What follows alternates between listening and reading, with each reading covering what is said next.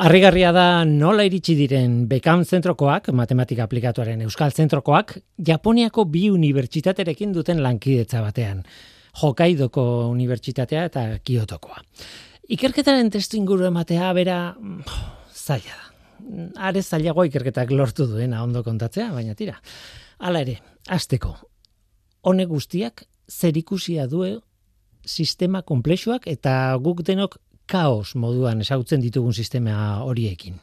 2008 batean, hain zuzen ere fizikako Nobel saria eman zioten esparru horietan lan egin duten hiru ikertzaileri.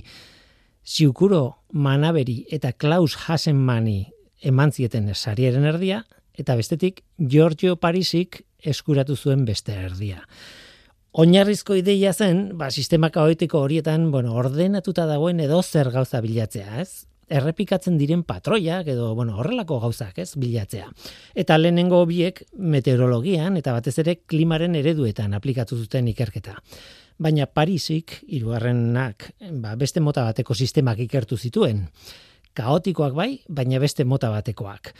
Material komplexuak, sistema matematikoak, adibidez biologiako kontuak, adibidez neurona sareak eta abarrez bai biologikoak eta bai artifizialak ere, neurona sareak mota guztitakoak. Bertan, patroi errepikor, errepikakorrak bilatzeko metodoa garatu zituen. Baina hor dago koska, sistema horietan aldagai garrantzitsu bat falta zaita aipatzeko. Denbora.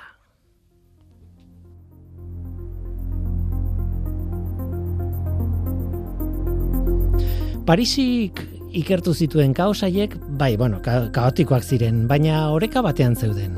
Nolabait, denboran aldatzen baziren ere, aldaketa hori itzulgarria zen, bueltatu zintezke aurreko egoerara nolabait, ez? Joan eta etorriko bidea zen. Parisik sekulako lan matematiko egin zuen, bueno, novela eman zioten, noski, sistema haiekin eta noski ondo zegoen, baina bizitza realean gauzak komplexuagoak izaten dira, ez? Meteorologian, atmosferaz dago oreka batean. Itxasoa ere ez, edo errezago, kristalesko edalontxi bat puzkatzen duzunean, ba, puska guztien egoera hasieran ez daude oreka batean, eta puska bakoitzak egiten duen bidea, adibidez, ezin da atzera bueltan egin hasierako egoera ordenatura iristeko, ez? Ulertzen diazue. Eta bizia bera, bizidunak, ez? Adibidez gure garunekoko neuronen funtzionamendua ere. Ez da hasierako egoerara berriz eraman dezakezun zerbait. Biziare ez dago oreka batean. Bueno, azkenean sistema kaotikoak ez dira simpleak, ez? Hori esan nahi dut eta hori hori badakigo, ez? Ba, denboran aldatzen diren eta itzulgarriak ez diren sistema kaotikoak ikertu dituzte orain bekamekoek eta haien lankide japoniarrek denboran aldatzen diren sistema kaotikoen eredu matematikoak. Esaten ere komplexua da, ez? Saltxitxa gero ez da luziagoa da, ez? Emaitzak Nature Communications aldizkarian argitaratu dituzte eta zaila egiten zait ondo kontatzea, baina nolabait sistema horietan zati kaotiko hutsa dago, mm, besterik ez duena, eta kaosaren eta ordenaren arteko muga bat ere izan daiteke bidean bi egoera horiek azaltzen dira edo azaldu daitezke. Horren guztiaren matematika ere oso oso oso komplexua da. Ikertzaileek neurona sareak aipatzen dituzte, adibidez, ez? Adimen naturala eta adimen artifiziala bietan. Bietan existitzen dira neuronen egitura komplexuak bukleetan antolatuta, bide batez desan berda. Sare errepikariak edo errekurrenteak esaten duten bezala eta haien jokabidea denborarekin ulertu nahi baldin badugu, talde honek egin dituen matematikak behar beharrezkoak ditugu. Tira, komplexua da, badakit ez da erraza, baina noski mende asko dira matematika ikertzen dugula, merezi du aipatzea, ez? Ez da harritzekoa gaur egungo matematikako puntako ikerketa oso oso oso komplexua izatea, ez da? Ongietorri norteko ferrokarrilera. Euskadi Erratian, Norteko Ferrokarrila.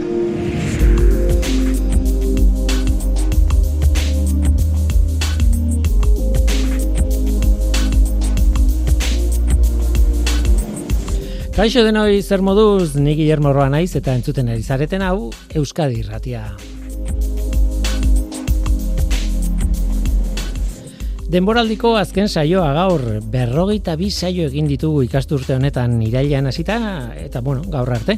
Norteko ferrokarrilak etenaldi bat behar du. Edo agian Norteko ferrokarrilak ez, baizik eta nik neuk behar dut etenaldi bat, ez? Datorren astetik aurrera eta uda oso antzear izango duzue udako edizioa. Denboraldi honetako saiorik onenen errepikapenak larun batetan arratsaldeko iruretan. Beraz egia da, nik behar bada ez, baina Norteko ferrokarrila ez da geratzen. Gaur saio berezia izango dugu denboraldi bateko bukaerak eskatzen duen bezala. Ez dakit oso ondo zientziaren esparrutik irtengo garen ala ez. Baina kanpora begiratu bai. Kanporatu begiratuko dugu behintzat. Mitologia bilatu nahi dugu. Mitologia ez da zientzia eta zientzia ez da mitologia. Badakizue, baina badute konexio bat. Txiki edo handia den, hori ez dakit oso ondo esaten, baina bada konexiorik. Konexio hori bilatuko dugu gaur mitologia oso aztertuta duen Juan Ignacio Artxuaga antropologarekin mitologiari buruzko tesia egin zuen eta oso ondo aztertuta ditu bai euskal mitologia bai eta beste mitologia batzuk ere. Beraz, ura izango da gure gidaria ba, zientziaren eta mitologiaren arteko konexioaren bila. Guazen ba, hau da norteko ferrokarrila, zientziaz betetako hitzak.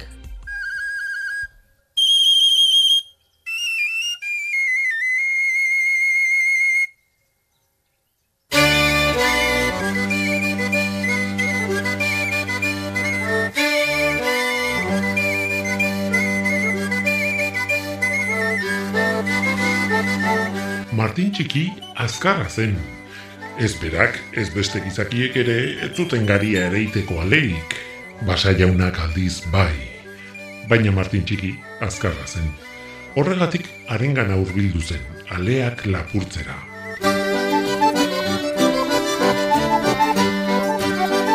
Apustu bat egitea proposatu zion Martin txikik basa jaunari, gari ale pilo bat gainetik zeinek saltatuko basa jaunak erraz saltatu zuen biloaren gainetik. Martin txikik aldiz salto txikia egin zuen, eta hankak aldeen biloan sartuta geratu zitzaizkio. Modu horretan, abarkak alez beteta ies egin zuen Martinek, garia lapurtuta.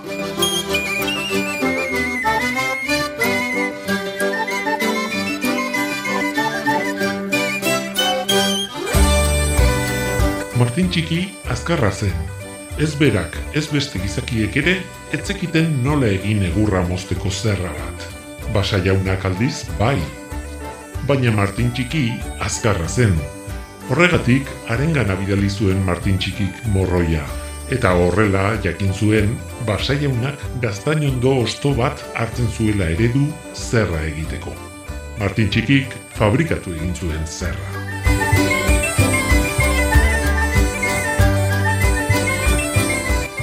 Horren berri izandakoan, basa jauna, aserre, gau ez joan zen Martinen etxera, eta zerraren hortzak okertu zizkion. Bat alde batera, urrengo beste aldera, bat alde batera, urrengo beste aldera, bat alde bat. Modu horretan, erreminta ondatuko ziolakoan, baina kontrako efektua lortu zuen. Zerrak hobeto mosten zuen egurra hortzak okertuta.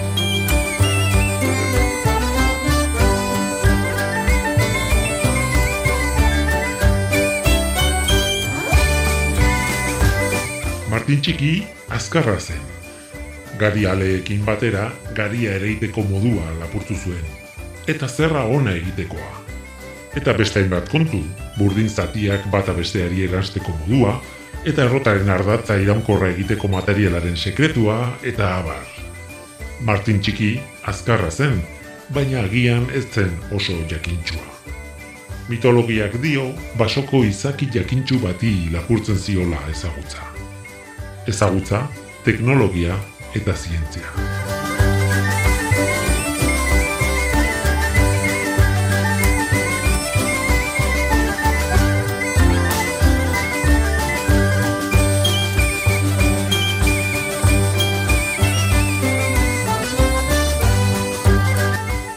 Martin Txiki azkarra zen, Ez berak, ez beste gizakiek ere, ez zekiten nola azeleratu zitezkeen partikula subatomikoak. Hmm. Baina horretaz, beste batean hitz egin dugu.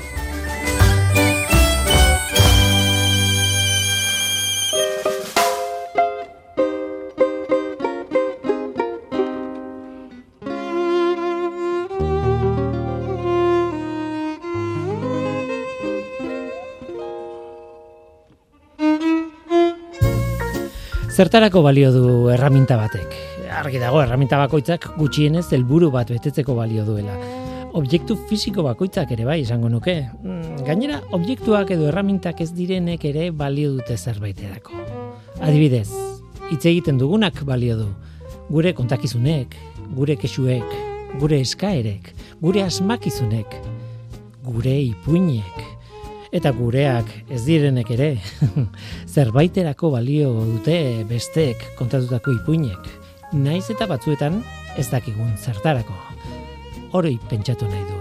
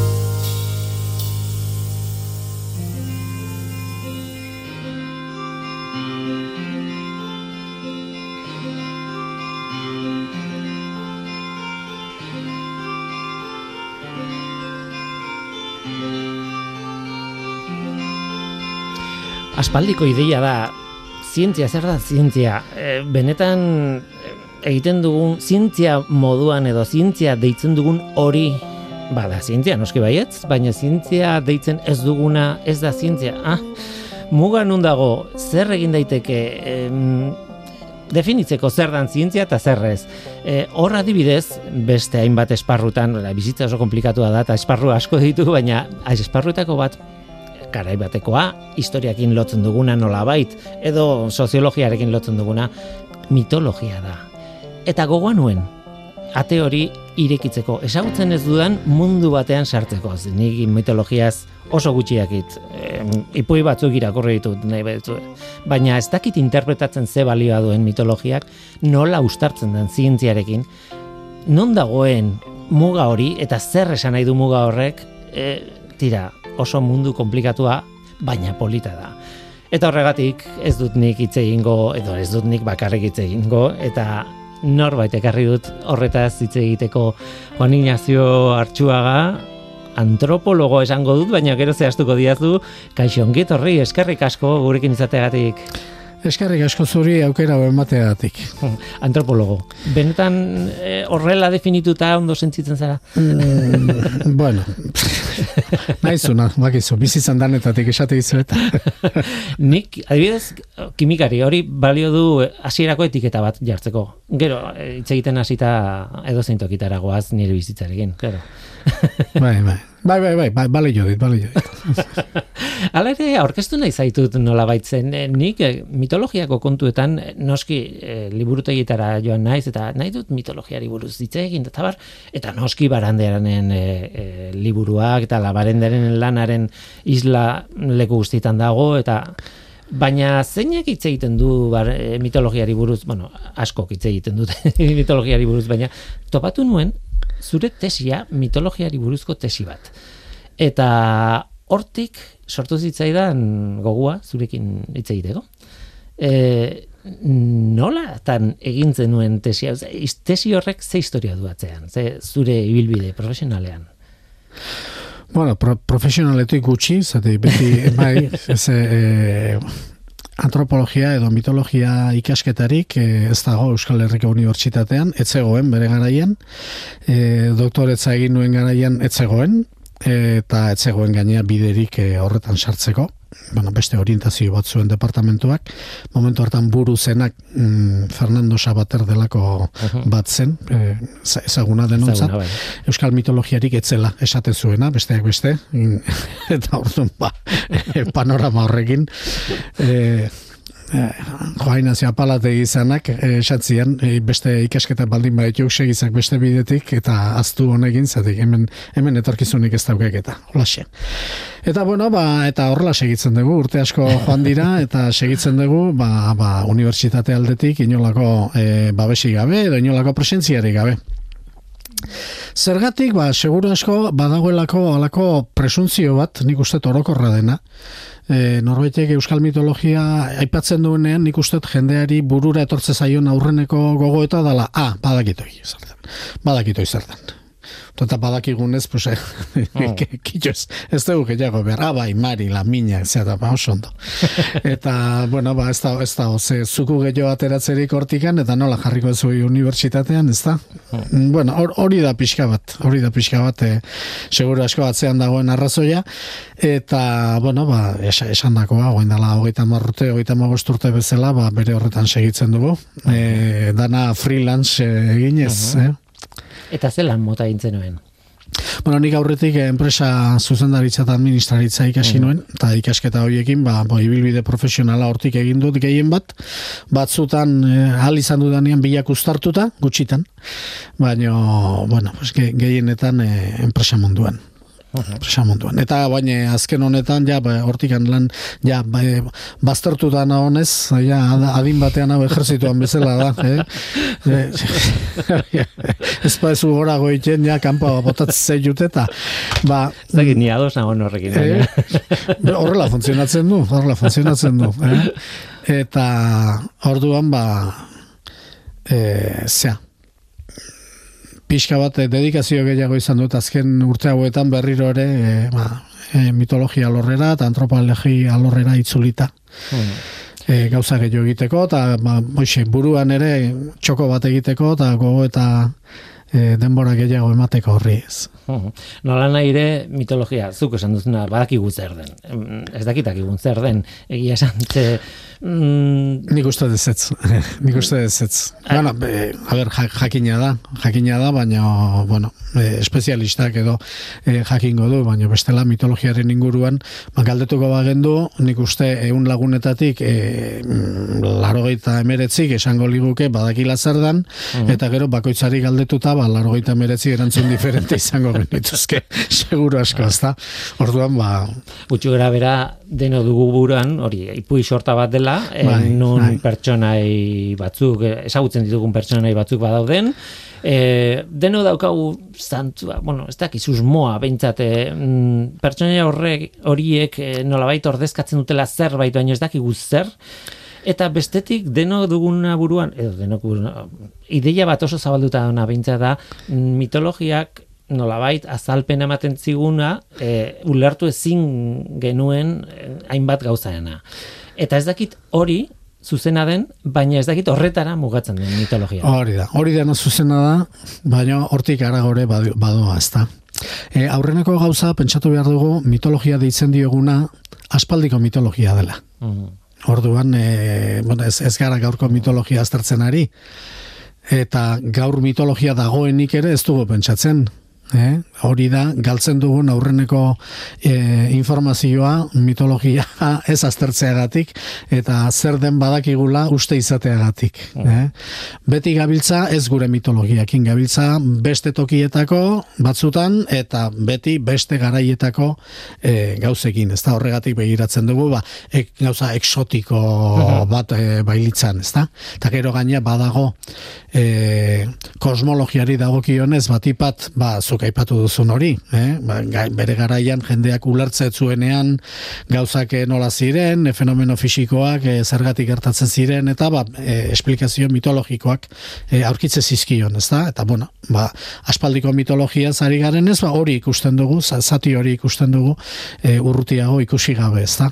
Eta bai, egia da esan duzun guztia, baino hortaz aragore bada zerbait gehiago. Bai, zure tesian adibidez, hitz egiten duzu, nolabait mitologiak islatu egiten du e, gogo bat edo, bueno, e, gizarte batek nolako izan nahi duen. Ez dakit oso ondo azaltzen behar bada hanka sartuko dute. Bueno, ez, ez dakit eh, egia esan gai hau mitologia eta zientzia askotan buruan ibili dana da, eta nire hainbat idatzitan ba, horri buruzko esan dezagun zipristinak daude, ez da? Baina sekula ez dut gai bezala hartu, eta ardatz baten inguruan egitura bat eman, gaur egin dudan bezala, eta es, eskertzen dizut, zatik oso ondo, oso ondo, oso ondo etorri zait, eh?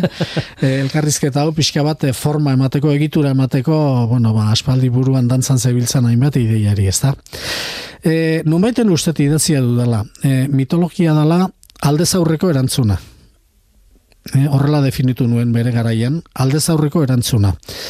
Lehen esan duzu zientzia zer da, bueno, nik bi, def, bi hitzetan definituko nizuke, naiz eta bi hitzetan, e, e, bueno, inkompleto xamar gera daiteke, baina honetzako zientzia bi, bi hitzetan laburbil daiteke, eta da galdera, bat da galdera, eta bestea da zalantza. Nik uste horrekin agian euneko eunez, baino as, mm, asko, bi hitzekin eh, asko definitu daitekela zientzia zer den, ezta? Alde hortatikan mitologia da zientziaren kontrakoa. Eh? Ordun, mitologia da Mitologiak erantzunak erantzuna. dituen. Erantzuna. Zientzia galdera da bezala, mitologia da erantzuna, eta e, zientzia zalantza dan bezala, mitologia da segurtasuna. Eh? Da, erantzuna eta segurtasuna. Aldez aurreko erantzuna, ze esan nahi dut honekin, galderarik sorrez dadin, galderarik sorrez dadin ematen dan erantzuna eta definizio horretan, ba, ez bakarrik, bueno, sartzen da euskal mitologia, sartzen da indoeuron par mitologia eta sartzen dira erligio guztiak. Claro. Eh? Eta hor, e, nunbaiten argitaratuta badut, ez naiz goatzen zain liburutan, baino e, dotrina bat, aspaldiko dotrina, gu umetan e, ikasi behar izan genduna, ez da, dotrina bat e, galderaz beteta dago, galderen arabera egituratuta dago. Mhm. baina ez dire galderak. dira erantzunak aurkezteko galderak. Moduak, Galdera itxurako erantzuna. Aurrena galdera egiten dut, eta gero erantzuna. Baina berez, aurrena erantzuna da, eta gero galdera egokitze zaio, Bai. erantzuna e, sartu ahal izateko, ezta?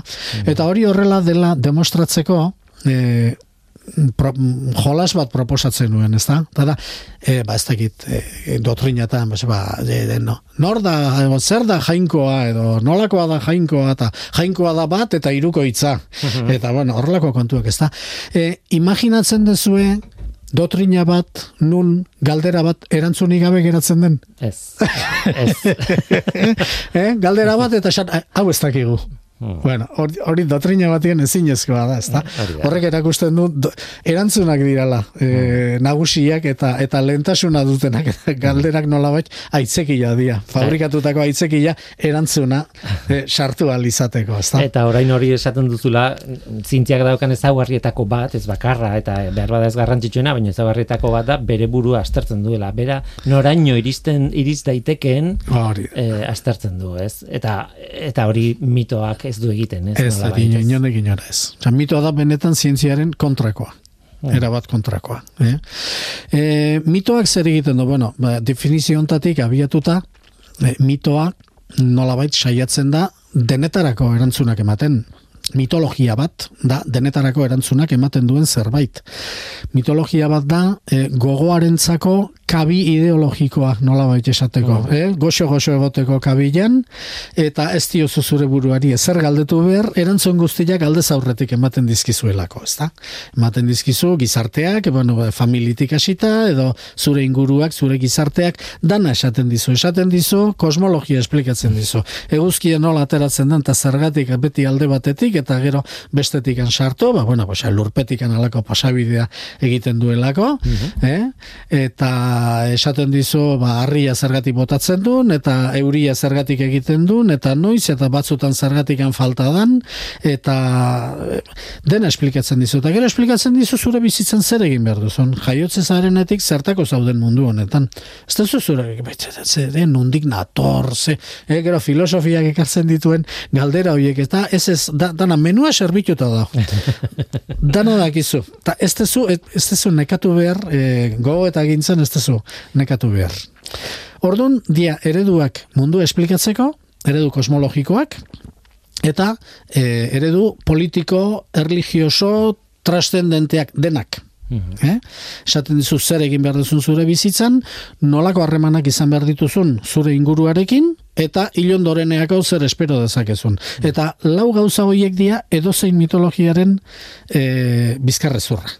Sango ginduke, kosmologia, politika, Bai, e, ekonomia noski. eta erligioa. Da, legio. Erligioa, bueno, e, ilondorena antolatzeko edo... Hala ere, zientzia hain, zalantzan jartzen den garai hauetan ere, bueno, be- beti jarri izan da, e, ez da orengo momentuko ezagarri bat egia esan, eh? E, baina beti zientziari egiten zaion kritika da, zuk aipatu duzu zalantza, baina beste gauza batzuk badakizki edo aztertuta ditu, eta nolabait erantzunak emanda ditu ere bai. Eta talde berean sartzen du, sartzen du jendeak, eran, mitologiaren talde berean, erantzunak eman dituelako ere bai, eta e, zientziak ere esaten dizu zergatik, atatzen den eguzkia hortik, eta sartzen da handik, eta zer gertatu den bidean, eta esan nahi dut, e, ulertu gabe ere, erantzun horiek jaso ditzakezu mitologia bat balitzu zala, eta esan, ah, bale, badakit. Bai, bueno, hori da e, gu nola garen, ez da? Bai. E, Hori da. Bai. Bueno, hori ere askotan esan dut, ez dakit idatzita daukaten, baina askotan esan dut, e, sapiens, sapiens gure Bai. buruari jartzea, mm, e, en fin, exagerazio, neurrigabeko exagerazioa da. Ez- Ordezko ez- bat planteatzen duzu. Ez gara sapiens, sapiens, bai, ez ez, eta, eta gaina, ba, demostra daiteke nahiko, nahiko erraz, ez da. E, pentsamentu edo gogo eta logiko zientifikorako gaitasuna dugun espezie gara, hori bai, baina gaitasun hori, ba ez dakit nik gure denbora osoaren ze denboran e, erabiltzen dugun. Era, e, nagusiki, nagusiki erabiltzen dugu pentsamentu mitikoa. Mitikoa, bai. Eh? Arrexagoa da. E, bueno, lehen noain izan duzunaren aritik, ez da? E, bueno, ba, garai batean, ba, txindokiko mari eta eta e, sugar nola elkartze ziren, eta orduan euria egiten zuela esplikatzen zuenak, esplikatzen zuen modu berean, esplikatzen dizu gaur gaur egun, edo nork, meteorologiaz tutik ez dakien edo nork, esan ez bai, azoretako antizikloia bere tokian dago, eta orduan borraska pasatzen da. Eta euria egiten du. Ez daki zardan borraska, ez daki zardan antizikloia, ez daki nola sortzen dian, ez daki, bueno, ez daki gu, neon nire, tartean sartzen naiz, ez da, baina esan nahi dut, e, izkera zientifikoaren erabilpen mitikoa, erabilpen mitiko esan nahi du kuestionatu gabeko erabilpena. A ber, hori, goazen berriz ere bai. definizioa hobeto zehaztea, ez da? Mitoa bere zer da? Mitoa da liluraren bidez, liluraren bidetik, eta ez arrazoiaren bidetik, edo gogoetaren bidetik, liluraren bidetik, vektorea lilura izan da, e, barneratze zaigun edo baitaratzen dugun e, mezuen eta ereduen multzoa. Mhm. Eh? Ta alde horretatiken, bueno, kosmologia mundua ulertzea horren zati bada eta bueno, ba, noski gaina oso praktikoa da pentsamentu mitikoa, ez dugu hemen e, e, gaitze txiko, eh? jakiteko, eguraldia esplikatzeko, ba, e, ez dakit, bosturteko ikasketak egin behar badituzu unibertsitatean, eta azten bagia gure bizitzako edozein aspektuarekin, ba, e, master bat egiten, ba, ez, ez, ez, gara zertara iristen, ez da? Pentsamentu mitikoa, azkenien, liura, liura bidez, kasu hontan izango litzateke autoritateak edo edo e, ba, zientifiko batek duen e, autoritateak edo edo darion autoritateari mm. men eginez ba esaten dizu e, antizikloia hor daola eta zu pues vale oso ondo eta errepikatu egiten duzu ta handik aurre hori da baina azken finean etzoaz zure arbasoek mari eta sugar juntatzen zienean e, txingorra egite zuela mm. e, ba zuten e, e, percepzio edo edo edo gauzak e, e, e, jakinduria barneratzeko modu berean zaude, nola bait. Bai, eh? hori da, hori da. Orduan, bueno, Orduan, eh, esan nahi dut, eh, izkera zientifikoa, ba, bai, ba, modu, modu eh, mitikoan trata daiteke, eh? eta tratatzen dugu egunero. Eta beraz, zuk proposatzen duzu homo sapiens sapiens hori bihurtzea. Ba, homo sapiens mitikus, ez dakit, la, latin ez dakit, baina pentsatzen dut, horrelako zerbait izan beharko lukela. Eta hor, badago beste, bueno, ontaz ari gerala, datu kurioso bat, eta oso, oso polita. E, nire Parisko irakasleak, e, bere espezialitatea zen, e, ba, areke e, zehatze zuen, aztertze zuen ipuinen bilakabide, ez? Nola, nola aldatze ziren eta nola moldatze ziren ipuinak, e, bueno, ba, ba, giroaren arabera eta. Eta bere espezialitatea zen, erdiaro goiztiarra, e, ekialde urpil hartainean. Alegia, ipuin gintza nola funtzionatzen zuen ba, e, zazpi, zortzi, behatzi garren mendeko e, Bagdag eta Damasko arteko e, eremu horretan, ez da? Bueno, eremu hori zan, garai hartan da, loraldi bat. Bai. E, ipuin kontagileak ziren, e, bueno, ba, garai hartako influencerrak, eh? Bai, oso, oso figura importanteak ziren sozialki, e, asko oso, oso saiatuak, e, oso profesionalak profesionalak esango genduke, asko egitenak eta bueno, ba, sortzaile puntu bat ere bazutenak, eta e, alare, e, gako sozial batzuen arabera, ez? Da honek egiten duna da hartu eta ikusi ipuin bat e, berreun urtetan nola aldatzen dan, ba nun da alako bertsio bat, alako mutur batean eta gero ere muurtako beste muturrean berreun urte geroago nola aldatu dan, nola, nola geri dan, ez da?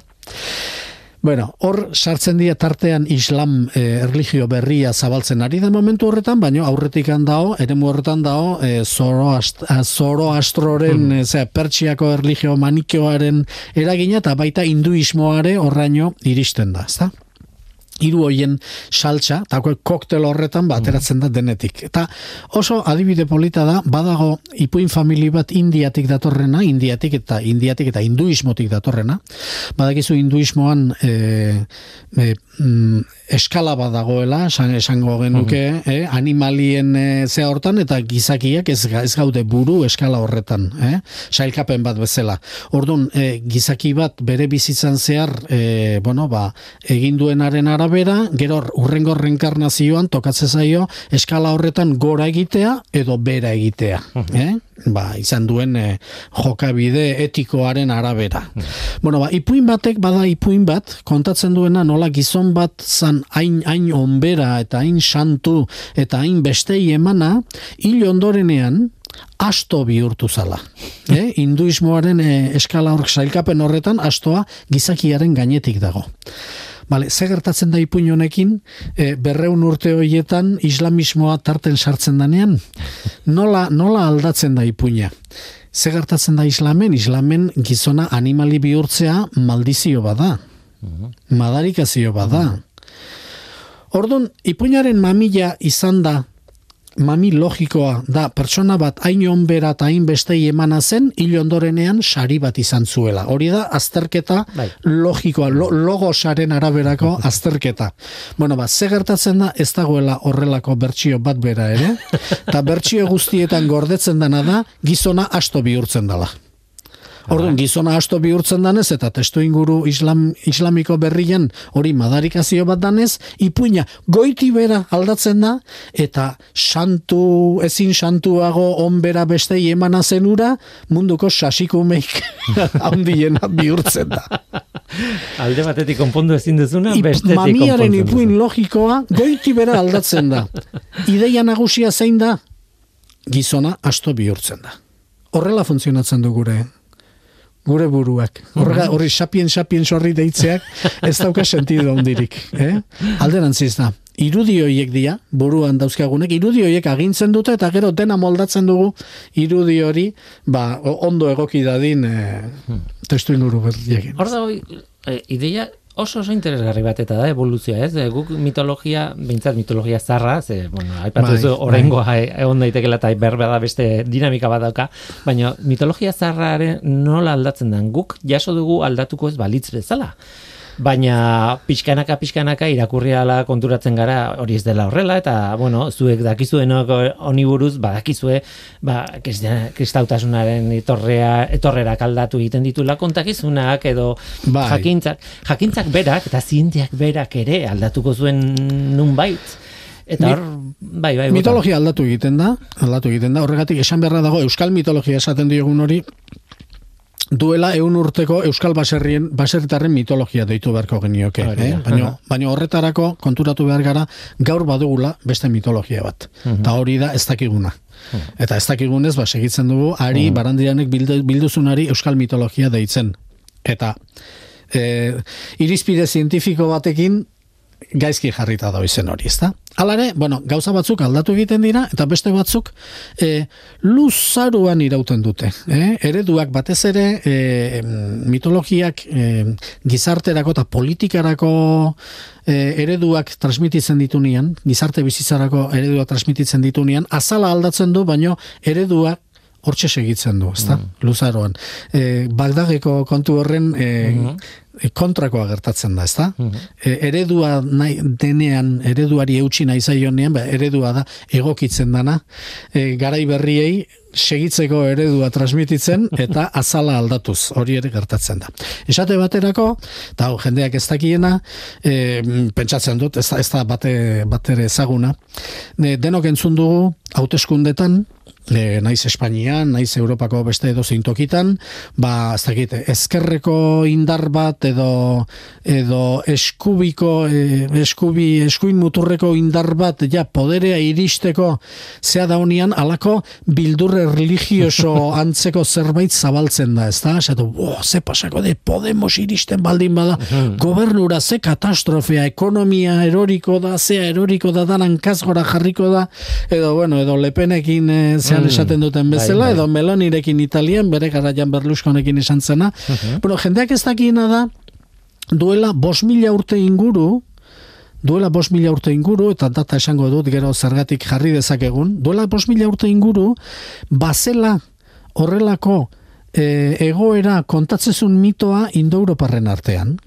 Eta esaten du, espada Indoeuropar erregea agintean dagoena, alegia, jainkoaren kutxuna dalako zilegitasuna duen bakarra. Jesu Kristoren triskantzak etorriko dira. eta eta e, eta eguzkirik ez da egongo, eta euriteak dana zehatuko dute, eta ez ez da egongo fruturik arboletan, eta lurrak ez du ezer emango, eta gosetea izango da.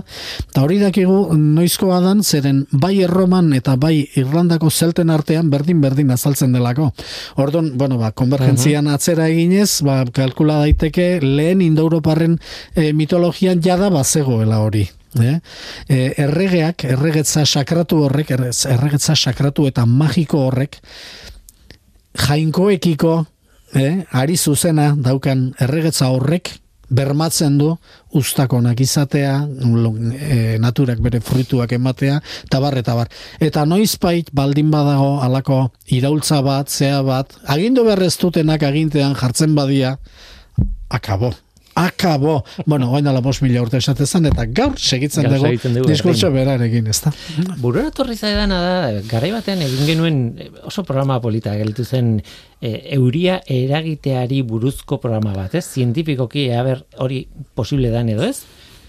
Tira, gauza asko daude. Eta Ba, hor bat zegoen- nitrato, bai, nitratoa gaskatzea, gertatzen bai. dana, ezin ditula jakin, zuk eragindakoa zerbait den, edo tokatu Ja, delako, ez da zientifikoa altze hori. Ez, e, nola nahi ere, ba, zegoen historio bat, e, txinako, ez dut gogoratzen ze dinastiakoa zen, baina nahiko atzean zen, e, han behar bada, ez dakit. Eta garai hartako txinatarrek esan zieten lehorte batean jainkoei, aizue, behar dugu euria, eragiten ez badezue euria, e, nolabait zuen jainkotasuna txikitu egingo dugu. Zuen jerarkia horretan bera egingo era, ekarriko zaituzte. Bai, bai, bai, bai, Eta bai, euria bai. egin zuen.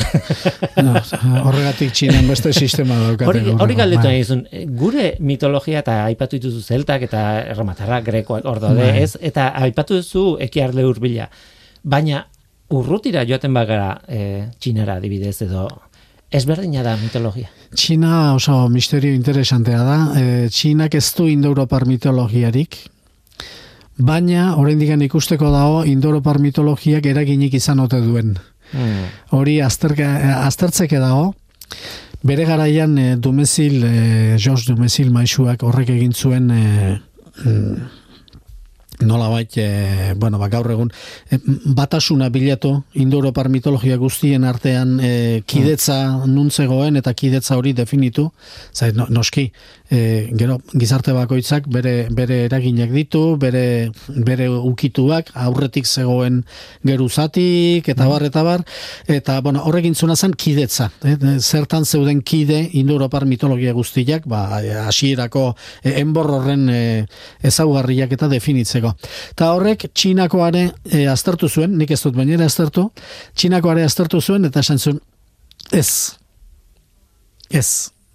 Oain, eraginik ote izan ote zuen, bueno, ba, guendikan arkeologia aldetikana, ez da, gut, ez da asko, e, Txinan azaldu diala, e, jende, bueno, ja- jamanakin edo lotu leiken jende kaukasikoa, area noizbait iritsita, noski bere eragina izan da, baina ez, Txinakoa gaurkoa ez da Indo-Europar mitologia. Eta nabaritzen. Eta gure kasuan, ze indoeuropear mitologia nahastu intzaigu, ziur, baina lehen dikan badakigu e, ze arrasto ditugun aurretik sortutako mitologiatik. Bai, bai, a ber, e, gure mitologia da m, pixka bat e, euskera bezala. Euskera bezala. Euskera e, ba, badu e, enbor bat, edo sustrai batzuk, ez dakigu nondik handatu zenak. Bueno, nik uste baki dala, baina bueno, beste bateako utziko, utziko dugu. Bai, zatik guain, e, azken hontan oso modan dago, ba, atera dien e, e, ikerketa genetikoen arabera, eta ba, hemen neolitikoko zean horrekin lotzeko euskera eta hoi, eta nik e, sentitzen dut, ematen du ez, zientziaren kontra noala, baina ez badaude, badaude zantzuak, eta beste egun batean nahi bali mazu, aipatuko ditugu, e, euskera, ez euskaldunak ez dakit, ja, euskaldunaren osaketa genetikoa nolakoa da, baina euskera e, aurreko iztari paleotik hizkuntzarekin lotzeko. Baina, bueno, ust, uste zagun hori alde batera. E, jo naizte. Bai, nola dakigu ze arrastoak ditugun Bai. aurreko mitologia. Bai, bueno, gu daukegu eh, nolabait eh, zati bat, eh, zati handi bat. Bueno, paleolitotik ez da deus gehatzen gure mitologian, zero. Ezarrez. Eta normala da, zan nik kale aterat ez dut aiztari paleolitikorik inun ikusi. Baser, baserritar eh, nekazariek, bai, asko ikusi ditut, ba, beraz eh, normala da, mitologia azkenian bizimoduaren araberakoa da.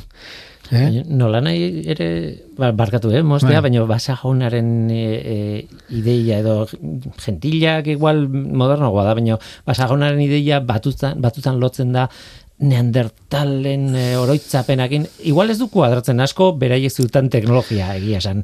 E, Osa, neandertalenekin, gehiago da, gehiago da, e, pentsatu behar da, mundua garai hartan etzala orain bezala, eta ba, e, mm, jende gutxigo bizizala, e, landa gutxiago ustiatzen zan, eta nolabait, e, ba, oiana, eta oianak e, irudikatzen duen e, ba, mundu salvaje hori, ez, ez neo, neolitizatua, ez e, gizakiaren menpekoa, ba, e, oso hurbileko zeukaten, da hor da, hor da biltza otxoak, hor da biltza hartzak, hor da biltza, beste, beste mundu bat da, ez da gurea, ez da guk e, zaintzen dugun belazea, guk, e, eta, eta muga mugan daukagu, eta ordun ba, hor, horren e, irudikagarri bezala, e, basa jauna eta hoi hobeto enkajatzen du neolitikoan, baina bueno, Baina, bueno, paleolitoan ez Best, daukagu beste ezer, gauza bat, nolabait. beste gauza bat esango dute apuntetan erakutsi dizutena eta eta benetan e, zientzia eta letren munduen arteko e, e, muga bat e,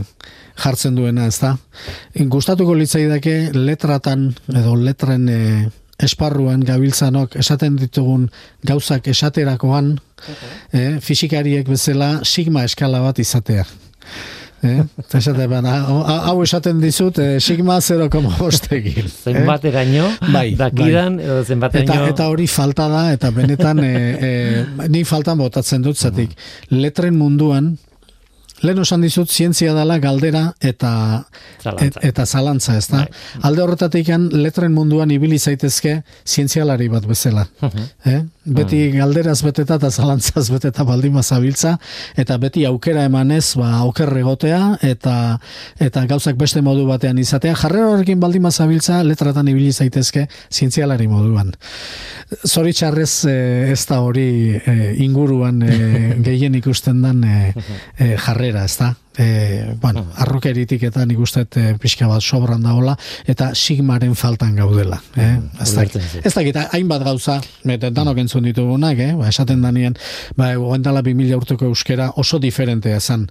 E, ze, ze sigmakin esaten didazu Ja. hori. Eh? Ja, dakizu. Bai, bai, bai. Hori, hori falta da, hori falta da. Eh? Eta benetan estimagarria litzateke, norbaitek asmatzen badu, eh? Letratako munduan alako eskala bat, eh, beta estimagarri izango litzateke. Guazen berreskuratzera e, ideia hori, eh? gure, gure mitologian dauden gauzak nahastuta eta abar nola dakigun, esan duzu paleolitik, paleolitotik ez, eh, ez datorla ezer, ez zaigula ezer ge- geratu, baina nola dakigu geroko mitologia eh, nondi datorren?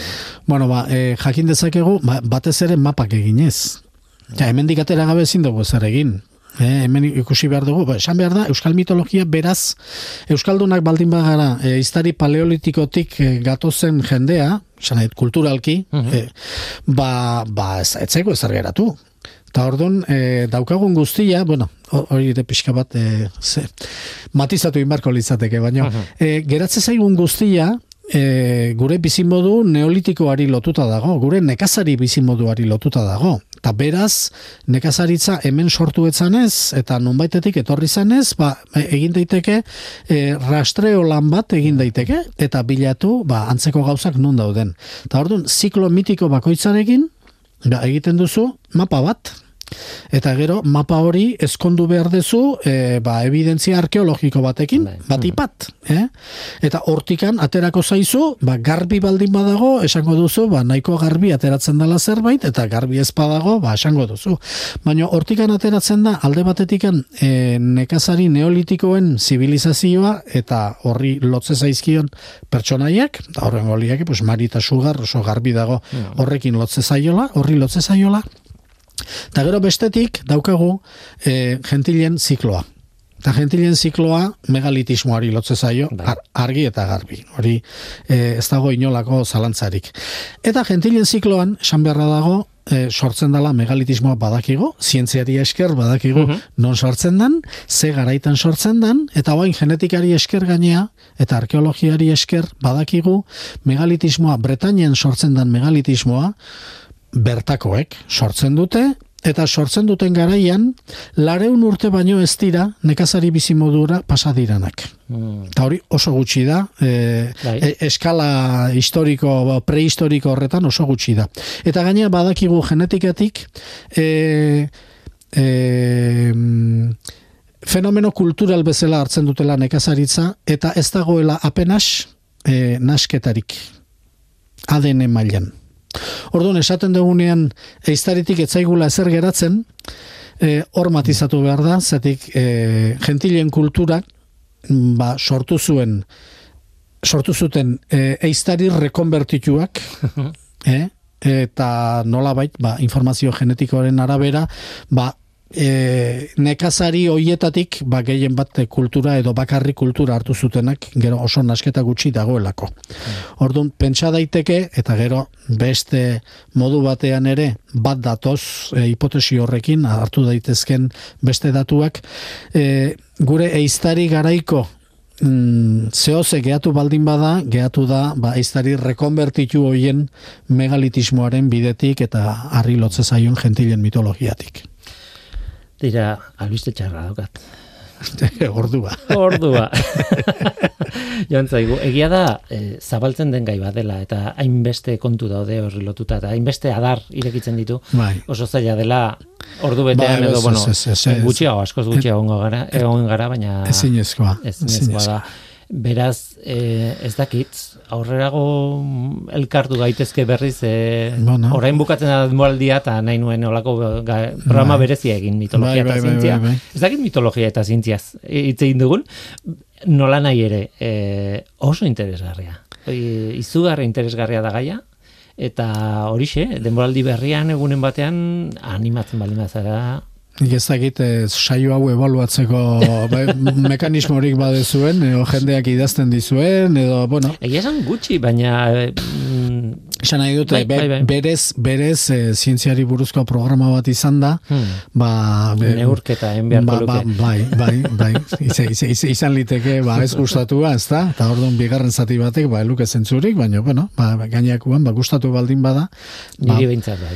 ni saiatu naiz eh, zientziako referentzia batzuk, Bai, bai, bai, bai, denborik bai, bai. ez dut izan danak emateko, Claro, eh? claro, claro, baina... baina, ba, bai, bai. Beraz, hemen utziko dugu, e, eta gonbidatuta zaude egune batean berriz ere bueltatzeko, eta jarraituko dugu hitz egiten. Oso ondo. oso gai emankorra da, eta, eta oso gai interesgarria.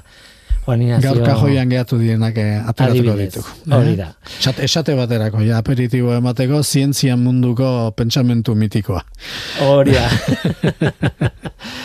Juan Ignacio Artxuaga, placer bat benetan zurekin egotea, zurekin demoraldiari emaiera o ematea, besarga dondi bat eta nahi dizun arte. Erki, mila esker zuei. Zientzia.eus Zientziari buruzko albisteak Audioak, bideoak, agenda, argazkiak. Milaka eduki gune bakar batean. Elujarren zientzia ataria zure eskura. Entzun, irakurri, ikusi eta ikasi Eta agurtzeko garaia iritsi zaigu, berrogeita bi saio izan dira denbora honetan, lehen esan duguna, berrogeita bi abentura. Eskerrik asko hor egoteagatik, edo ez egoteagatik aukeran dago programa honi kaso egitea ez. Tira, hemen utziko dugu ikaste, ikasturte honetakoa. Datorren astean badakizue, Norteko Ferrokarrilaren udako edizioa izango da. Denboraldiko saiorik onenak, edo behintzat saio txukun batzuen bilduma, berremitituko ditugu udako larun batetan, arratsaldeko iruretan. Beraz, bueno, gogorik eta denborarik bazenute, ba, irratia piztu eta bilatu zientzia pixka bat Euskadi irratian, Norteko Ferrokarrilean, ongi etorriak zarete. Tira, hori ba, beti bezala eskerrik asko nirekiten bat, nirekin batera bidaia egin duten teknikariei, batez ere Mikel Olazabali, horregon da ia proma guztietan, e, baina beste guztiek ere bai, besarkada hundi bat, besarkada bana. Eta noski besarkada bat ere edurne garmendia nire produktorari, eta bueno, gainontzeko jendeari, hemen jende asko dago lanean ikusten ez dana dentzuten ez dena. Tira, eta hau esan ondoren, esan behar dudan gauza bakarra da, gero arte, irailean izango gara elkarrekin.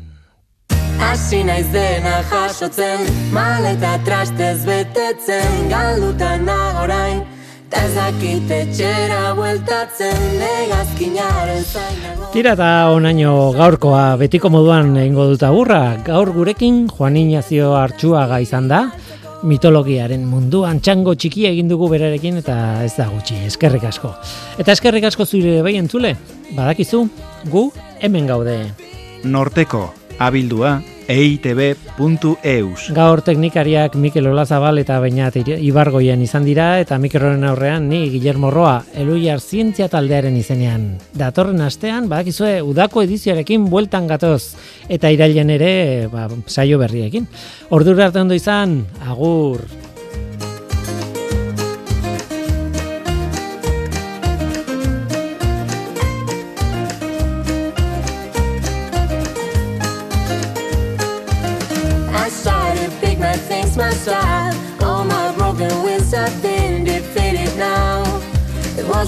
To fulfill all my dreams. My flight is number three. I have a little view to see no mountains.